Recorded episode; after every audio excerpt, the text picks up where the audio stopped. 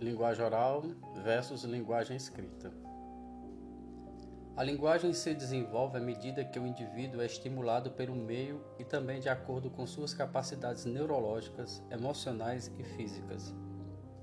Para que ocorra um desenvolvimento adequado da fala e da linguagem, muitos fatores estão envolvidos desde o nascimento do bebê. Os dois primeiros anos são um período ideal para a aquisição da fala e da linguagem. O terceiro ano de vida tem uma grande importância no desenvolvimento do cérebro humano, ocorrendo, segundo Fenson et al., um rápido aumento na compreensão e da expressão verificado no vocabulário que se caracteriza pelo nome dos objetos e das pessoas com as quais interage.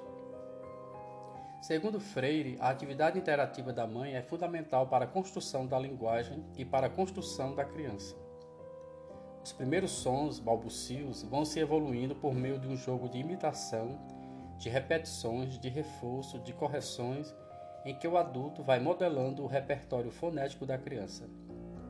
Limongi, 2003, diz que para que ocorra um bom desenvolvimento comunicativo, deve-se estimular o diálogo entre a criança e adulto. Halliday relata que, ao se aproximar dos 18 meses, as crianças adquirem um comportamento interrogativo. Este comportamento marca um importante passo no, des no desenvolvimento linguístico, obtendo assim novas informações sobre o mundo que a cerca.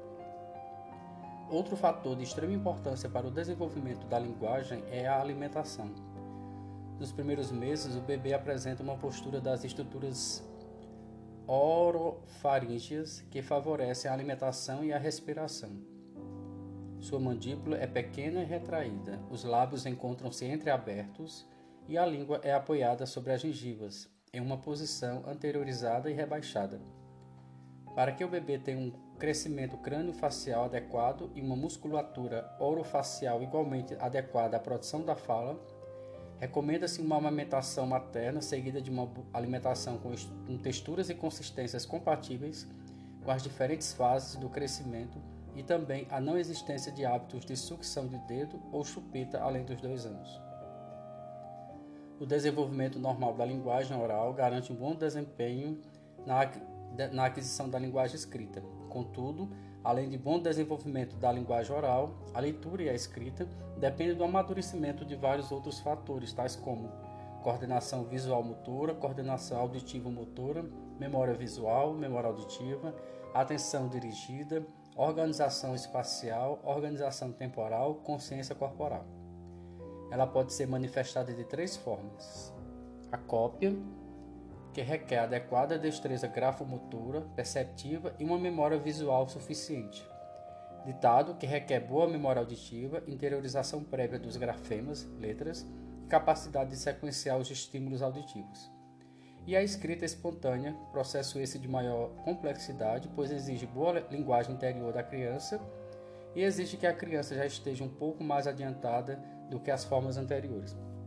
Contudo, nos deparamos com algumas crianças que demoram a falar e ou enfrentam dificuldades no aprendizado da leitura e escrita. Vejamos. Atrasos de aquisição de linguagem oral. Os atrasos de linguagem correspondem à dificuldade para o uso da comunicação verbal. Na sua grande maioria, as crianças começam a desenvolver a linguagem oral entre 1 e 2 anos de idade. Porém, algumas crianças, apesar de já estarem por volta dessa, dessa idade, ou mesmo ultrapassado, ainda não adquiriram a linguagem oral ou estão apresentando um desenvolvimento muito lento. Segundo Capovilla, atraso de linguagem é um problema de desenvolvimento mais comum em pré-escolares e pode se correlacionar com distúrbios posteriores de aprendizagem. Entre outras provas, é identificada via avaliação do número de palavras faladas e compreendidas, já que aos dois anos o vocabulário expressivo mínimo é de 50 palavras, com combinações de duas ou três palavras. Segundo a autora, metade das crianças com atraso de fala aos 24 a 30 meses pode apresentar atraso severo de entre 3 e 4 anos. Os atrasos de linguagem podem acarretar dificuldades em toda a vida do sujeito, pois a aquisição da linguagem acontece como uma continuidade durante todo o processo do desenvolvimento. Alguns atrasos de aquisição da linguagem fazem parte de distúrbios mais globais de desenvolvimento que podem manif se manifestar desde muito cedo na vida do bebê, como no caso de algumas síndromes ou distúrbios neurológicos. O distúrbio da leitura e da escrita. A avaliação envolve processos, a leitura envolve processos de percepção, tanto visuais quanto auditivos, processos cognitivos, motivação e significação. Os educadores precisam compreender todos esses processos nas suas relações complexas para que aprender a ler seja compreendido. Wordsworth, 1984.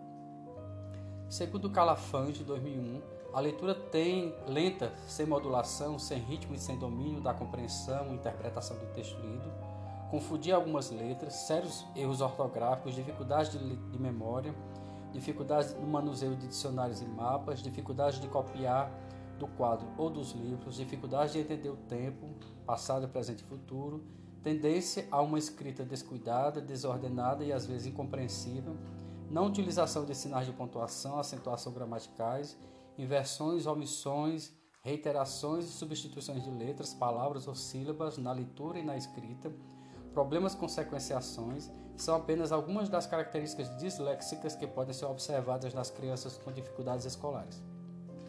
Distúrbios da leitura e da escrita correspondem a dificuldades mais acentuadas para o aprendizado tanto da leitura quanto da escrita. A autora complementa que, no caso da leitura, as dificuldades podem atingir a decodificação das palavras, o domínio da pontuação e a possibilidade de compreender os textos. Quanto à escrita, os distúrbios podem se manifestar no domínio da ortografia, no uso da pontuação e na capacidade de elaborar textos. Existem graus diversos de distúrbios de leitura e de escrita que podem variar desde dificuldades específicas e restritas a algum aspecto da leitura ou da escrita, como as alterações ortográficas, até mesmo fazerem parte de distúrbios mais globais do desenvolvimento, como nos casos dos distúrbios da aprendizagem. Concluindo, os atrasos de linguagem podem acarretar dificuldades em toda a vida do sujeito, pois a aquisição de linguagem acontece como uma continuidade durante todo o desenvolvimento. Qualquer um desses sintomas, ao ser detectado, deve ser observado. Ao persistir, a conduta melhor será uma avaliação fonoaudiológica. A prevenção é o melhor remédio. Texto da fonoaudióloga Sandra Pereira Félix, Rio de Janeiro.